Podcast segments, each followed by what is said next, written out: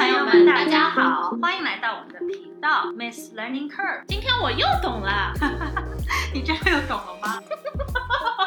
如果你对三十加的职场叱咤风云、苟延残喘、情场春风得意、无人问津，在外独当一面、义不当勇，在家厨艺精湛、番茄炒蛋的两位奇女子傻妞，感兴趣的话呢，请关注我们的频道，并且踊跃留言。我们在喜马拉雅、小宇宙、网易云都同步播出。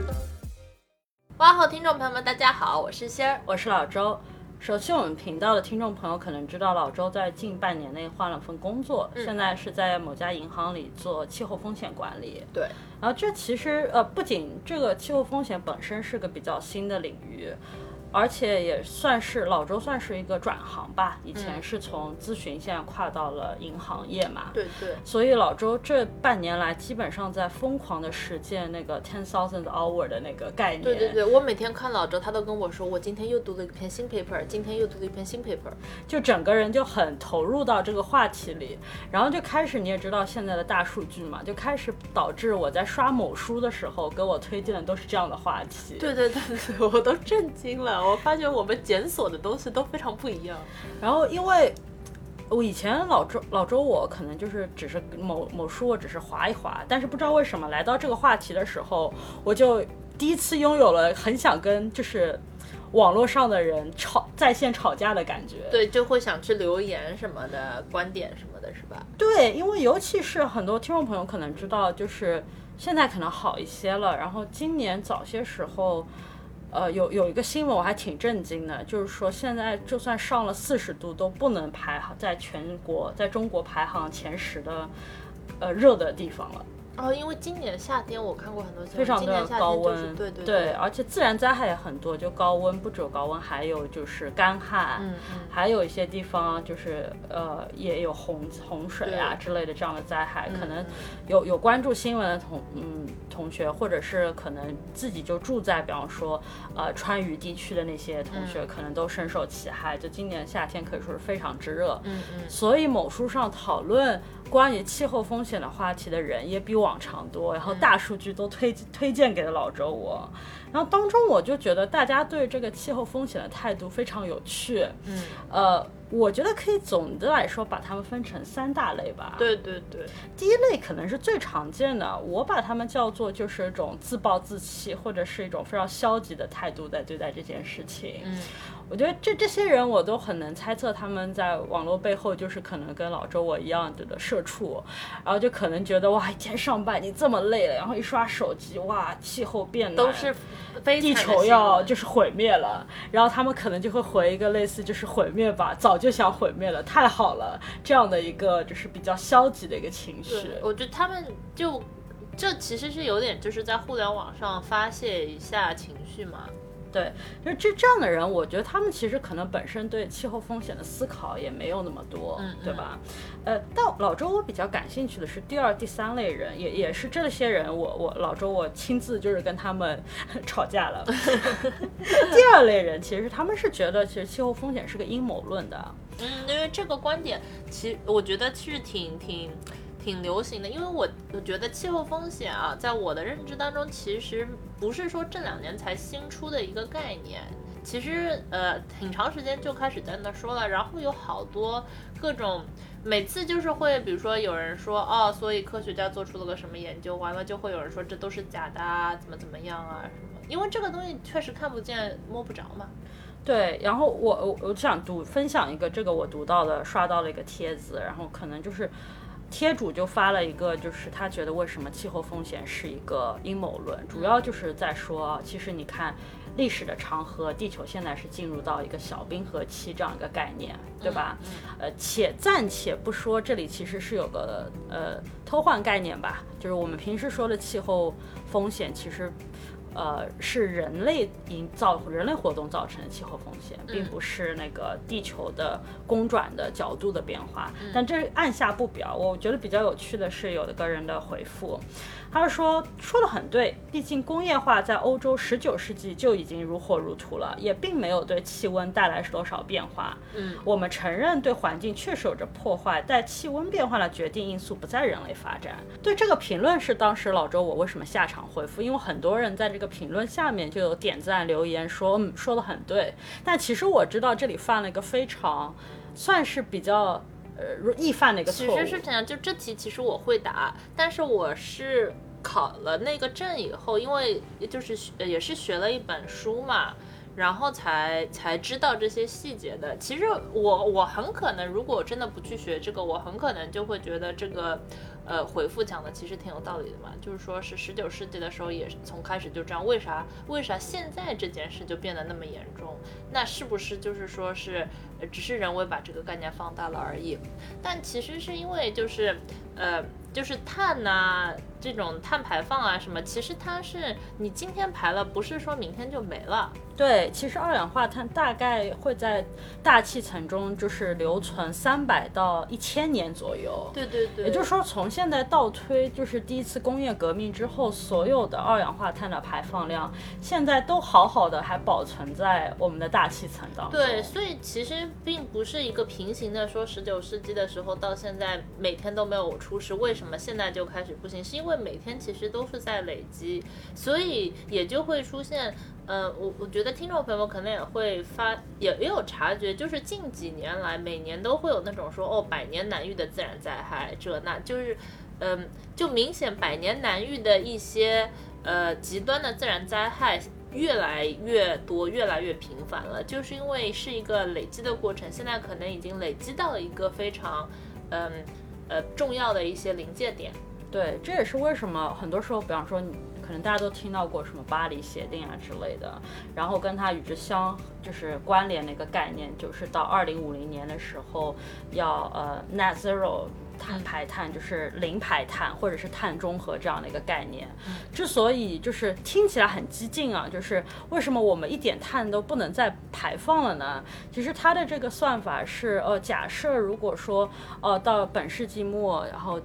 我们可以允许的，比方说全球气温上升二二摄氏度，对吧？是现在大家普遍的一个比较美好的一个愿景。如果说只想上升二摄氏度，倒推的话，从第一次工业革命以后，我们可以总共排放多少碳，以及去掉我们已经排放那些碳，才是现在剩下可以排放的碳，就是有个 carbon budget 的概念。其实能够剩下的已经非常少了，所以这件事情才变得迫在眉睫。所以当老周我看到这个评论的时候，我觉得它有很大的一个误导性。嗯，那结果本来我我我只是回复了一下，我觉得当时科普的，结果老周我回复之后来了，还有吸引了回复了你的回复？对，吸引了更多的阴谋论。嗯，然后这个时候就有个人回复我说，呃，宜家是最支持环保的公司之一，想象一下原因。然后我听了之后，我我我其实第一反应是很不可思议，为什么他会以宜家来举例？我知道仙女，因为你知道为什么因为我？们我们我们考的那个试当中，宜家就是作为一个活生生的真实真实的商业的例子的一个反例，举在就是教科书里的。因为他的观点是，就宜家虽然它是一个卖卖家具的嘛，但他因为为了嗯节省成本什么，它不是一般宜家的呃商业模式都是说是开在呃比稍微比较偏远的地方，然后大家都会开车去，然后开车去买了以后，然后自己回来组装，所以就是在这个每个人开车去宜家，然后装一大通货，再开车回家的过程当中，其实这个这这个导致的呃消费者的的用用用交通工具的排放其实是非常非常大的。如果感兴趣的小伙伴也可以去听一下，我们其实频道做了三集跟那个气候风险相关的技术了。对对对在第三集当中，我们就聊到了关于呃碳排放到底是怎么计算的这样一个概念。嗯嗯其实当中有一个范围一二三这样的一个概念，像像宜家这样的公司就是非常好的一个范围三碳排放的一个例对子，。范围三巨大。对，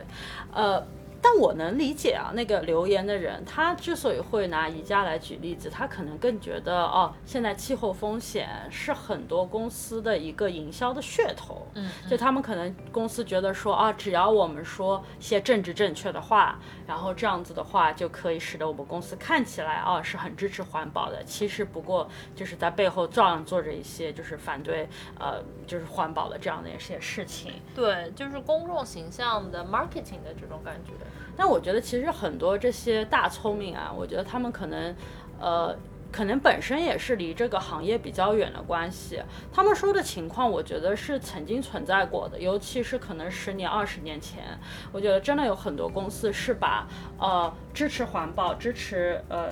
就是保护环境作为一种。呃，营销的噱头，但据我所知，现在越来越多的公司之所以会做类似这样的啊承诺，就是我们要支持 net zero 这样的承诺，大多数的压力其实是来自于他的投资者，尤其是那些欧洲的呃公司。对，我觉得非常，我觉得就是想要分享给听众朋友们的是，我们觉得非常不一样的是，之前因为我觉得这个和所有的运动也都一样嘛，就是在一个新的概念并呃。进行提倡的时候，肯定是走那个画饼路线，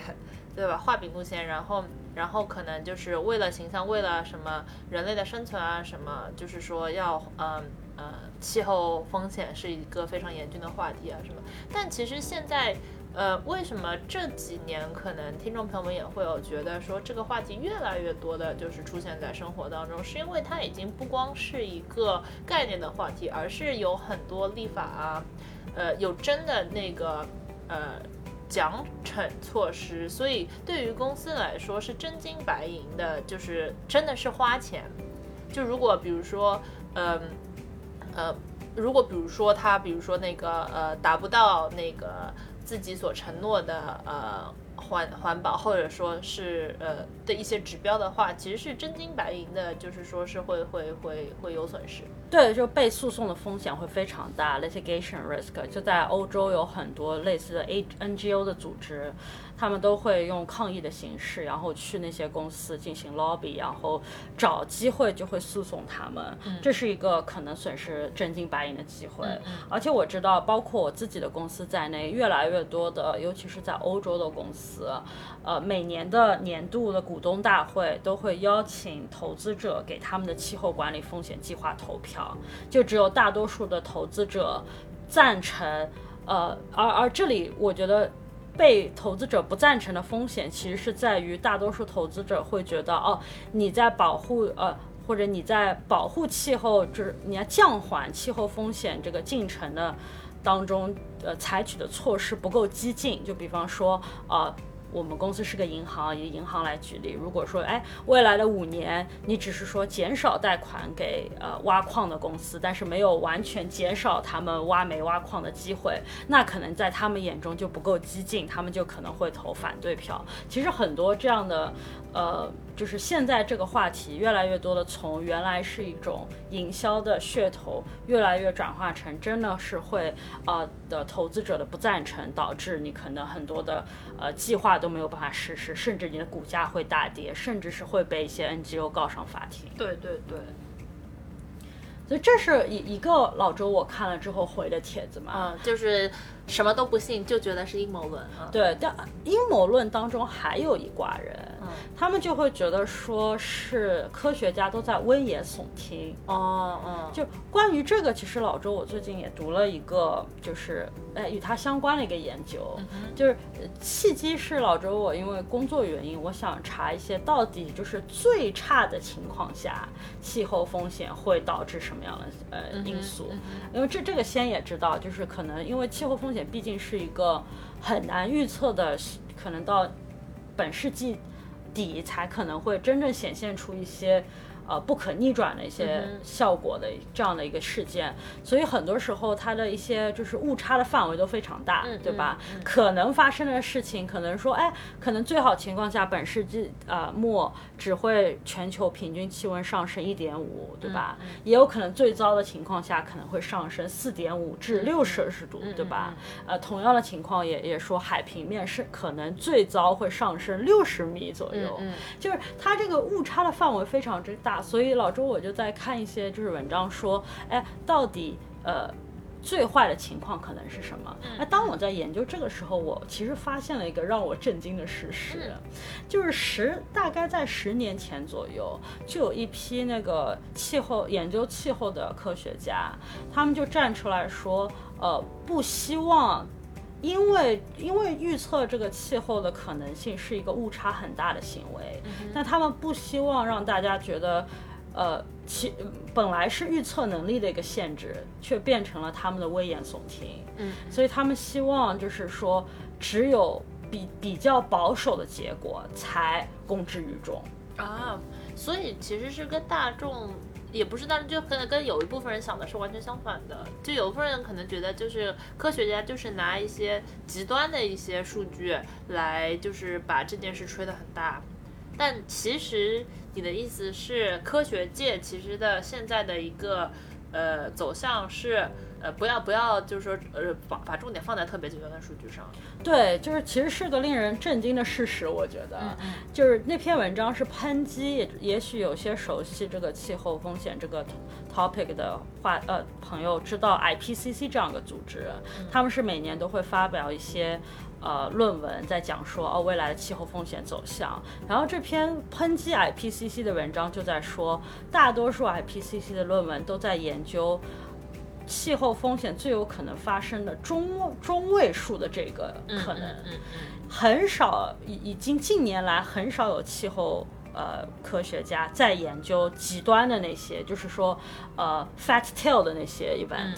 另外还有一个，我觉得呃老周我自己是建模的嘛，所以很多我我在读到这篇文章的时候，我也很有共鸣。就是说现在很多的气候呃。风险研究的一些可能性，最坏的结果没有考虑到很多事实的情况，也就是说事实可能更糟。对，因为真实世界非常复杂。对，很很多是建模没有办法建清楚的，就是它不是一个单一的事件。比方说，现在大多数的气候风险建模都是说，万一气候，呃，比方说。呃，每年就是热热最热的几天，就从三天增加为三十天，比方说，或者是万一就是一百年一次的洪水变成了十年一次，那这个情况下我们会遭受多大的经济损失？这是我看到最多的一些数据，但很少有现在的研究是说，万一好多非常。不太可能发生的极端气候事件同时发生会怎么样？这个听起来也是耸人听闻啊。但如果你仔细想想，它其实往往是更接近事实的。就要我又要说起最近就是川渝地区的就是暴热的这个情况，呃，本来就只是一个就是就是极就是极端。炎热的气候，对吧？但因为呃，首先也引发了干旱，同时又因为那个地方正好是很多水力发电的，又导致了整个就是供电系统对也也瘫痪。然后供电系统的瘫痪又导致更多的人因为天气的炎热而受到了损失，对吧？我觉得这从真实的世界来看，其实很多时候没有任何一个极端气候风险是单一性的，但其实。在理论上，在很多现在的学术界的研究，因为一些模型啊、数据的限制，那些分析出来的最糟情况、最有可能发生的一些经济损失，还是完全建立在单一的气候风险事件发生上。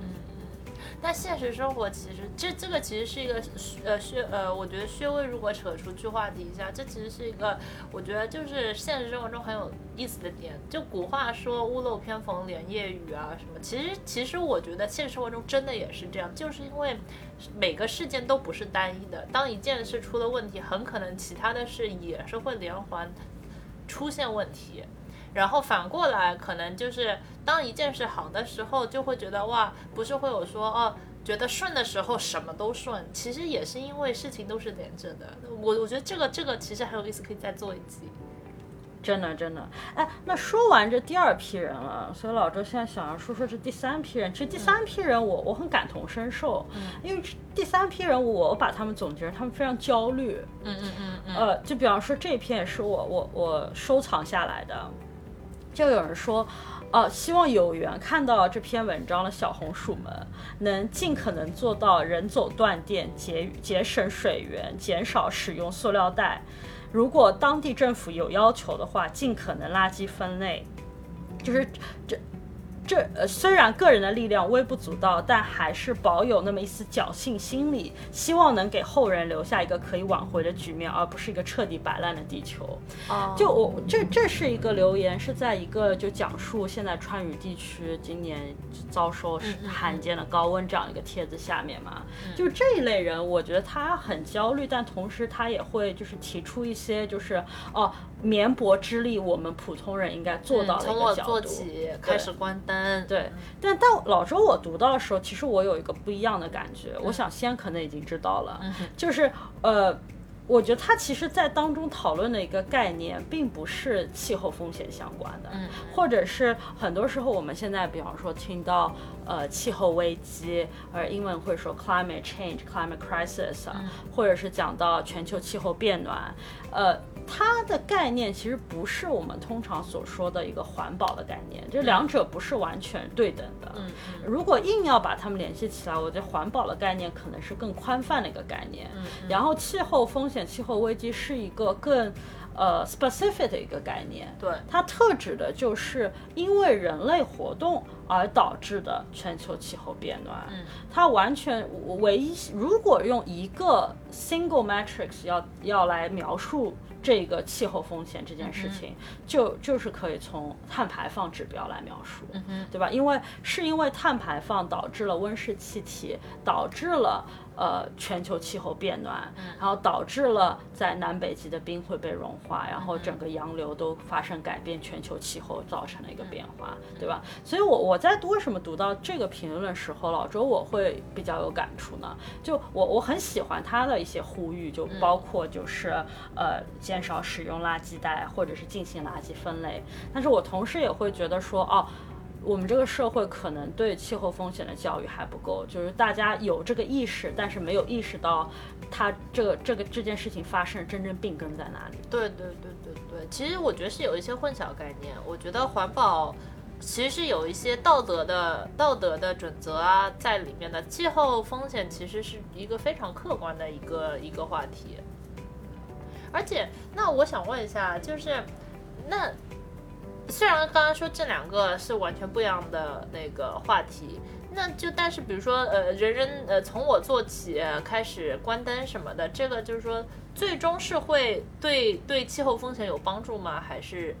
就是有一种蝼蚁之力、绵薄之力，是会真的有帮助吗？嗯，基本上我觉得焦虑这卦的当中，刚才那个还是比较正面的，有一些人可能就是呃有一种负面的焦虑、焦虑、焦灼的心情。这种评论我也经常读到，就是类似于，哦，我知道气候风险很严峻了，我知道每个人应该做些什么，嗯，但是实在太热了，我得开空调。对我做不到不开空调，或者是我做不到把室内温度在升高，因为实在是太热了，我该怎么办？或者是我刚把家里的空调温度调高一度，又被别人调低了，就是很气愤，甚至会跟家里人生气，这样的一些一些焦虑。我我觉得，如果你把它宽泛一点的来看，它基基本上是在讨论这样一个问题，就是普通人如果想为就是低碳做一些贡献，或者是甚至是过低碳生活，到底有没有用？嗯嗯，也这些可能在国内没有这么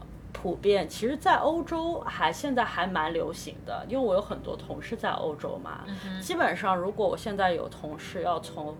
欧洲来旅呃出差到美国，他们都会说哦，买机票的时候会看哪一家呃航空公司的碳排放最低，因为你机型不一样，碳排放可能会不一样。甚至还会就是哦，如果我是不是出差，但是呃，因为出差可能是就是必要的嘛，那如果是自己出去度假，他们就会心里有一种。就是内疚的感觉，嗯，所以他会一边就是买一张机票看这个碳排放的量，一边就去就是投钱种一棵树，嗯，然后可以就是抵消一些自己的碳排放，嗯，这样这样的一个就是行动，其实现在在欧洲还蛮流行的，嗯我觉得当中也多多少少体现了一个普通人的焦虑。然后老周我也看到过一个 YouTube video，然后我其实感同身受，他的结论基本上说的就是普通人过低碳生活是没有用的。嗯嗯，我觉得这这个片子，如果你你在为气候风险感到焦虑，我非常推荐你去看一下。我觉得它可以治好百分之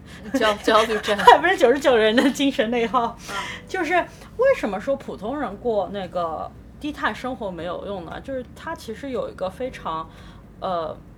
嗯，科学的底层逻辑就是，你首先要看碳排放到底是从哪里来的，嗯，到底是在你普通人的生活当中，是因为你的出行带来的，你的一些生活的活动，你的一些习惯带来的，还是因为它更更有关的是你生活在哪里。嗯可以非常负责任的说，如果你生活在一个发发达国家或者是发展中国家，那也许就是你无论做什么，你的碳排放都会非常高。对，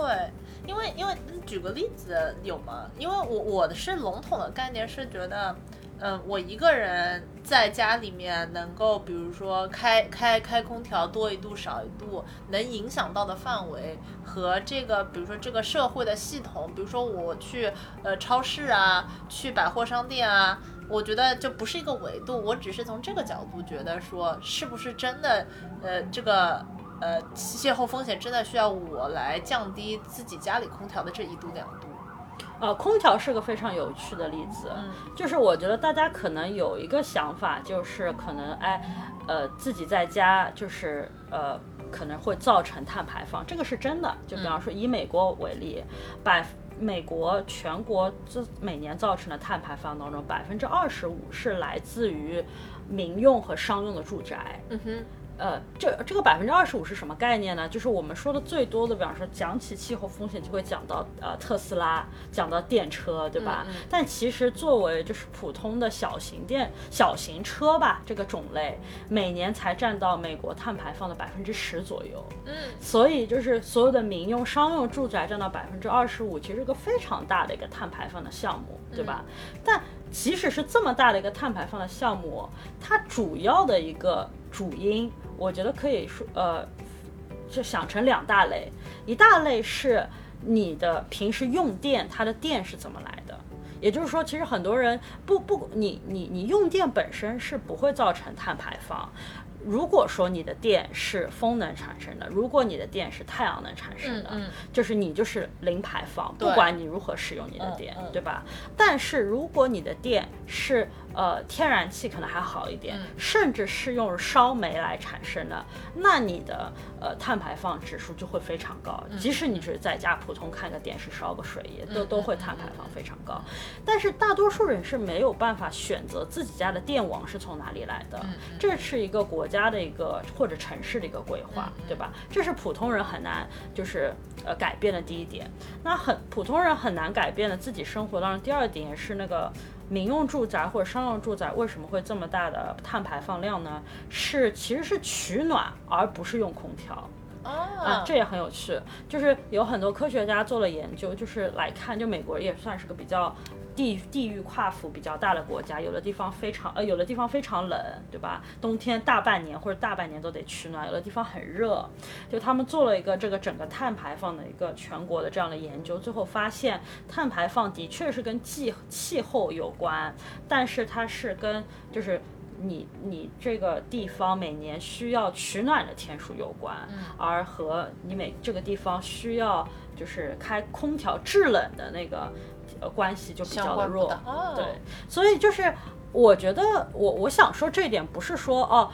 普通人如果说你想要不开空调呀，节省碳排放，这个概念本身没有错。但是我觉得很多人焦虑的源泉其实是来自于并不知道碳排放真正的主要的来源在哪里，而是可能高估了自己作为一个普通人，作为一个个人可以影响碳排放的这样的一个呃砝码。嗯，对对对对对。那作为就是一般的普通人，就像刚刚才刚才老周你说了，可能我们每个人具体在家里用的电什么的，这个对碳排放的筹码并没有那么大。那这个气候风险的概念跟普通人有什么关系呢？或者说，就是说为什么这个概念现在炒得很火，以及我们做这一集是想要，那那作为就是听众朋友们或者是个体的话，每个人都应该怎么去对待这件事呢？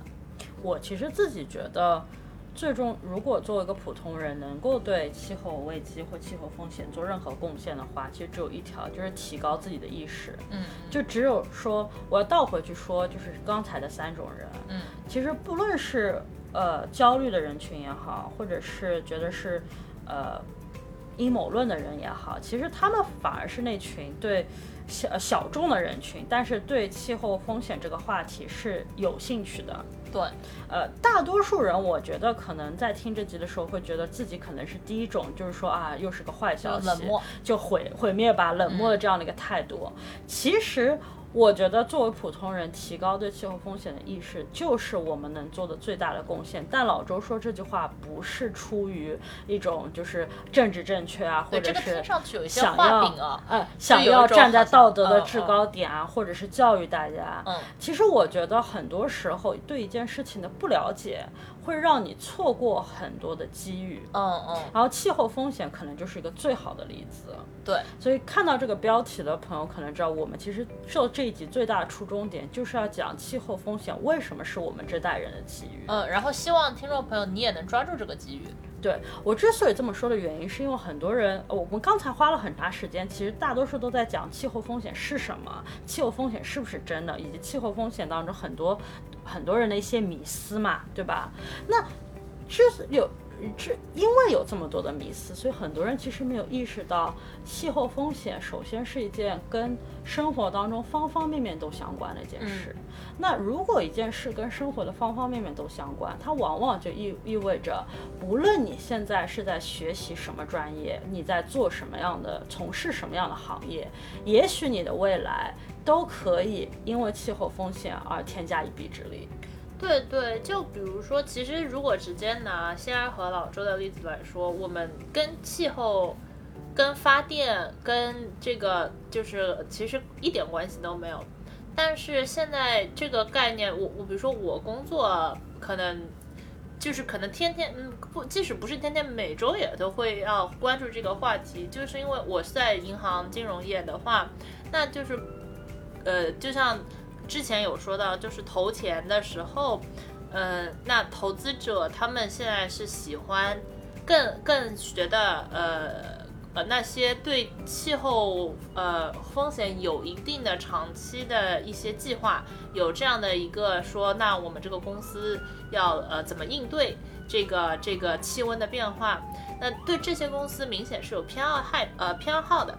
那这个就很肯定就是影响到我们的工作，呃，所以就是我们起码都是得理解，然后比呃最简单的例子就是说，我们比如说得理解。嗯，投资者会同样的公司 A 和 B，他们可能做一样的事，但是 A 有一个更好的气候风险的计划，那 A 和 B 他们中间的 delta 到底是多少？就是这就意味着呃，投资者肯定是愿意给更多的钱给 A，然后呃不看好 B 嘛？那那那那到底就是说，如果要把这件事量化的话，要怎么去量化？嗯，因为这就是呃真金实银的钱嘛，对吧？那呃我呃包括然后是呃然后一些可能就是就想要说的其实是气候风险并不光是直接就是跟哦呃发电厂有关呐、或者是跟烧煤的地方有关，而是其实是挺方方面面的。对，我就先举了个很好的例子，因为金融业亘古不变的一件事情就是 follow where the money goes，对吧？如果现在这个气候风险是个很火的话题，会影响到公司的利润，那当然，如果如果先是做投资的，他肯定就要关注这样的话题。但其实。我呃，之前先我也跟你聊到过，就现在它影这气候风险影响的面之广，你简直就想象不到。嗯，比方说，呃，很多朋友可能没有想到，就是农业或者是呃食品业是非常影响气候风险的。嗯，因为在很多呃食品的加工的过程当中，不仅是运输啊，连加工过程都会造成很大的碳排放。嗯就是呃 meat packing，就是呃肉类食品的包装，就是一个这样的行业。但这种行业现在有个问题啊，他们很多公司就是不愿意自己透露他们每每年的碳排放是多少。就就因为估计数据也不好，因为对，因为肯定对，然后呃，他们也不愿意把这样的数据就是揭露出来，在自己的年报、财报里面。那像像比方说我们银行或者很多就是金融投资者，他们因为想要了解到底哎哪个公司现在的气候风险更高一点，他们就会利用到一个那个航天的一个呃卫星数据。就现在方法就是，你可以从卫星数据来观察，在这些就是肉产品加工的厂上方的一些云的一个分布的变化。就看它冒多少烟是？对，然后通过这些云的一些那个卫星呃数据的一些变化，你可以分析处理出来啊，你可以估算说大概这家公司啊、这个厂在这个地方每年的碳排放是多少？哎，这还不是特别的呢。这个我我之所以听到这个消息，我还觉得眼前大开，就是说，据说那个。那个卫星数据毕竟离得太高了嘛，嗯还不是最新科技。嗯最新的科技是通过无人机，就是在低空 拍摄，就是这家厂上面的一些啊、一一些些气流的一些变化，嗯才得才能分析出更准确的一个数据。哦，那这个其实是跟很多呃一些我可能听众朋友们有很多就是是做呃数据处理啊，然后那个编程啊什么，这其实呃图像处理啊什么，其实跟这些行业都非常息息相关。对，还有一个例子，也也是跟很多就是编程啊、数据处理的朋友们相关，嗯，就是呃，未来其实有个非常大的趋势，就是会用呃太阳能、风能来代替，就是啊、嗯用那个煤啊煤啊或者天然气烧的那些电嘛，嗯，但是有一个很难克服的点就在于，就太阳能、风能，大家都知道它不稳定性，对吧？今天出太阳了有太阳能，嗯有风了才有风能，不像是煤呀、天然气，你只要一直烧，对吧？你就有个持续性。所以当中在供电部门有个非常大的有，其实有两大问题要解决，一个就是电池的一个储能，就希望能够有个备用电池，储下那些太阳能、风能，嗯在没有电的时候就可以用来补。嗯还有一个就是要提高整个电力系统的一个 efficiency，嗯效率值，因为就是你如果能够更好的精准测算出哦什么时候某个地方它需要的电耗是多少，就能够使整个输电系统变得效率更高。嗯嗯嗯你就知道哎，我这里发出来的电到底去哪里会比较好？因为现在我们其实是有一个哦。呃，嗯煤啊，烧煤啊，天然气可以稳定输电，所以经常会有个错峰用电，就鼓励你，对吧？嗯它是个比较简单的一个提高效率的一个方法，嗯就鼓励大家在晚上的时候电能太多就用掉。嗯未来这个问题会转化，未来就会变成不会拥有一个就在晚间就是用啊。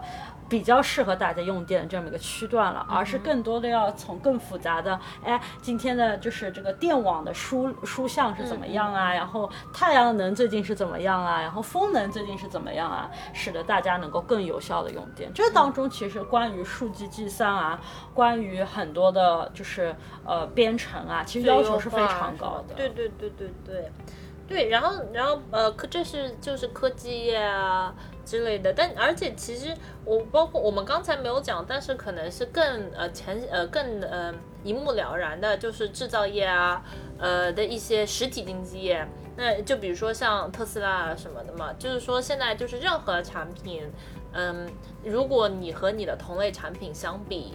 对于气候会有更好的话，呃，会有更呃好的一些结果的话，那肯定是会被消费者所青睐。所以就是任何实实体的经济、实体的产品啊的行业，这都是非常息息相关。对，甚至对制造业的朋友相关的是，呃，虽然现在已经大家都达成个巴黎协定，说未来我们要降。降碳排放，嗯但很多行业暂时只是把牛给吹出去了，他们没有真实的 可以 降排放的一个技术在那边。嗯，我觉得，比方说是炼钢业或者是水泥业，呃，还也甚至是航空业，现在可能是三大就是难呃就是难产的难产的行业，因为他们其实还没有一个真正可以让它呃改革命的一个技术，可以让它真正的降降低它的碳排放。就每个公司都在说我们未来会这么做，他们也在投资一些就是 startup，希望可以找到这样的技术，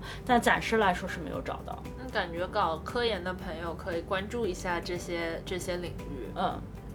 所以我呃，所以听下来，就其实呃，老周和现在我们的观点是，嗯、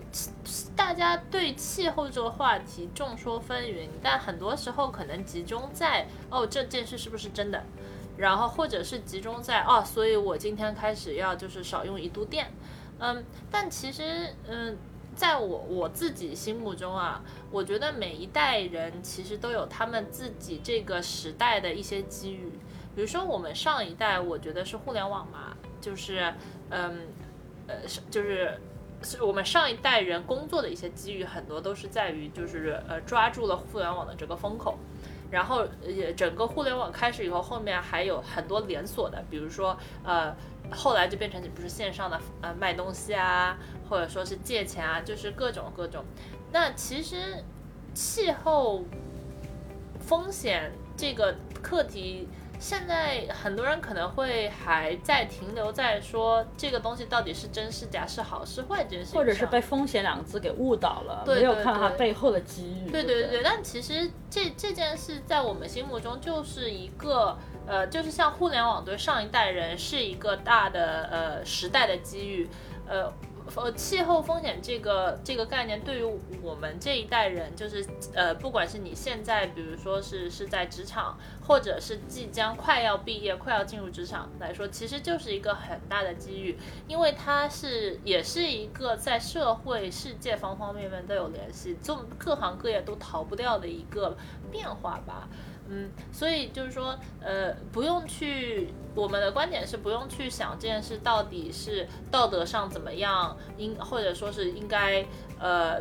从我做起或者怎么样，或者说是到底是阴谋论还怎么样，而是就是把它客观的作为一个说机遇，就像互联网一样是一个机遇，然后怎么去利用它为自己的人生，呃，添砖加瓦，是一个我们的观点。对，然后我知道可能大家听到现在也非常心动了，就我们也有一个问题，就如果说你对气候风险这个话题感兴趣，或者甚至觉得未来的职业规划可以跟气候风险相关的话，欢迎给我们留言，告诉我们你到底觉得什么样的知识是你想要知道的，让可以帮助你转行去气候风险。呃，我们也想通过这样的一个机会跟大家有个交流。